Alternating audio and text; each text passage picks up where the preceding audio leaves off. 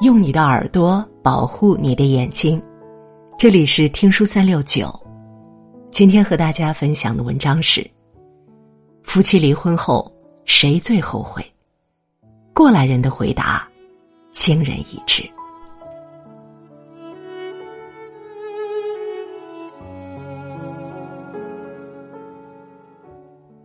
有人说，中年人的婚姻想离离不了，想过过不好。谈恋爱时不开心了，大不了一拍两散；可是，一旦结婚了，为了家庭和孩子，只能一忍再忍。然而，近些年来，离婚率反而不断攀升。从二零零三年到二零一九年，我国离婚率已经连续十七年上涨。二零一九年，我国离婚对数已经达到四百七十点零六万，同比增长百分之五点四，离婚率达到百分之三点三六。在固有的印象中，离婚意味着失败，意味着没脸面，可是现在却成了一件稀松平常的小事。结婚不再是择一人而终老，日子实在过不下去了，还可以离。只要自己不后悔就行。可是，换一个人就会好吗？离了婚真的不会后悔吗？我们采访了很多离婚男女，没想到答案惊人一致。霞姐，离婚四年，我和前夫是亲戚介绍，在结婚的第七个年头，也是跟婆婆一起居住生活了五年后，我们离婚了。大家也能猜到是为什么，婆媳矛盾有，但也不完全是。一开始只是生活习惯有些摩擦，我的房间随便进，自认为我用不完的护肤品随便拿，炒菜不洗锅说还有油，晚上接着用。至于前夫，完全指望不上，整个一个妈宝男，每天饭来张口，衣来伸手，吃完就躺在沙发上刷手机。让他下楼丢个垃圾，婆婆都觉得我不够体谅，打扰他儿子休息。有时候和他抱怨两句，换来的也是不耐烦。那是我妈，我能怎么办？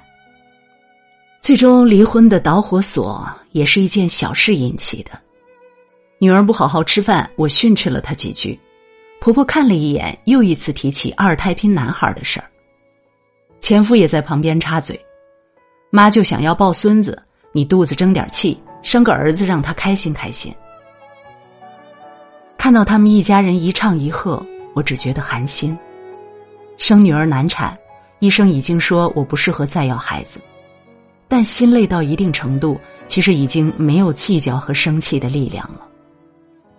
我带着孩子干脆离了婚，有工作有稳定的收入，真的是女人最大的底气。后来前夫也来找过我。说他从没想过真的离婚，离婚之后一直很后悔。可是，一个没有上进心、我对他完全不抱任何希望的人，复合了又能怎么样？失望攒多了，心慢慢就凉了。友情如此，婚姻亦如此。小敏，离婚两年，我和前夫是闪婚。当时什么都没想，就一头脑热扎进去了。结婚之后才知道，他有赌博倾向。闹得最严重的是孩子三岁时，他整个人到了癫狂状态，房产证都抵押进去了。我离婚协议都写好了，一堆人出来劝，孩子还小，不能没有爸爸。再加上他一直保证会改，会好好过日子。可是我该知道的。当男人踏上赌桌的那一刻，就已经回不来了。他的眼里已经没有了这个家。我只怪自己当初不够狠心，没有早点离婚，以至于后来几年那么痛苦。后来据说他也过得不怎么好，追债的人天天上门，家里一团糟。不过这都和我没关系了。去年武汉疫情，我一个人带着孩子居家隔离了三个月，学会了修电脑，会通马桶，会换灯泡。感觉未来日子再坏也坏不过现在了。离婚我至今未悔，唯一痛点就是觉得亏欠了孩子。我知道离婚对孩子伤害最大，可是，与其让孩子生活在硝烟不断的家庭，变得自卑懦弱，我宁愿当断则断。张先生，离婚三年。我三十一岁时生意失败，一下子负债二十多万，本来就没有背景，没有关系，生活好像一下子就到了谷底。老婆总说跟着我看不到希望，这辈子也买不上房。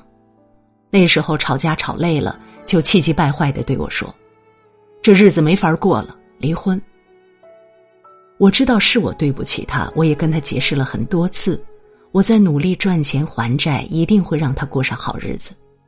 可是好像，失败者所有解释都是借口。没等到还完债，他就真的提了离婚。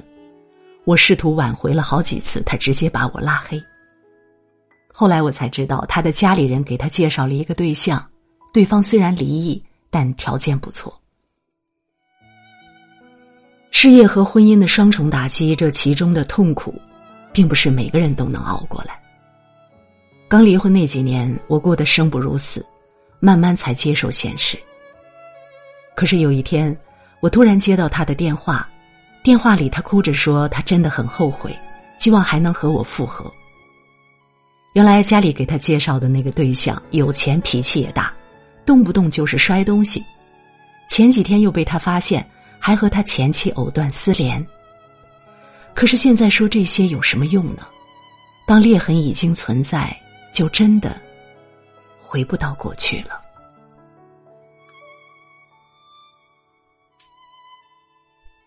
婉婷，离婚十年。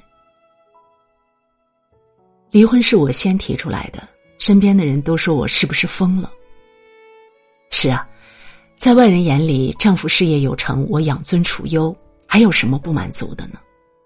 可是，我理想中的婚姻应该是夫妻能够互相关心、支持和陪伴，而不是想找他聊天时，他说工作一天累了。想一家三口一起出门，他说和朋友约了喝酒。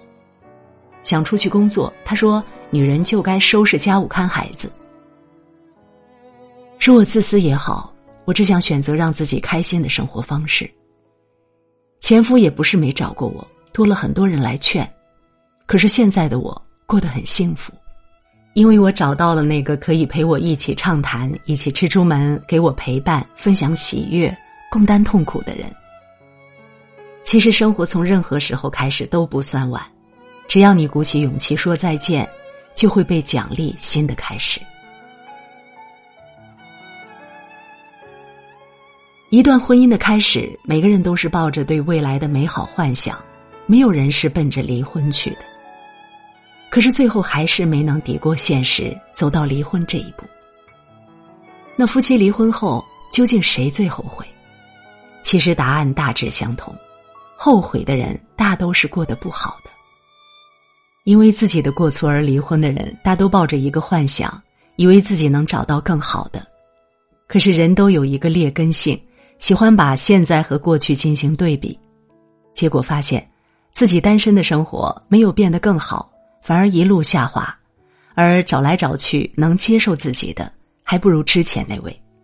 于是落空越大，就越后悔，后悔没有好好珍惜。可是，对于伤了心的那个人来说，与其说后悔，不如说是遗憾，遗憾自己婚姻的失败。可婚姻不是生活的全部，离婚也不是人生的终点。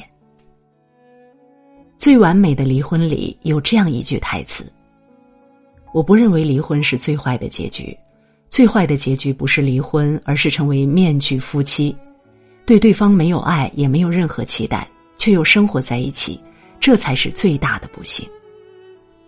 我们不能说离婚一定是件好事，因为它意味着一段感情从且行且珍惜到往后各生欢喜，也意味着一个家庭从和谐美满到分崩离析。但离婚也不一定是件坏事，因为在更加开放的社会态度下，我们不必像过去一样委曲求全，离开有时也意味着重生。也许会有痛，也有伤害，但从人生的角度来看，亦是一段全新的旅途。钱钟书说：“婚姻是座围城，城外的人想进来，城里的人想出去。”我们都希望自己的婚姻生活幸福美满，可是现实的婆媳关系、婚后磨合、育儿难题，方方面面都在互相消耗。人生从来不是完美的，婚姻更是如此。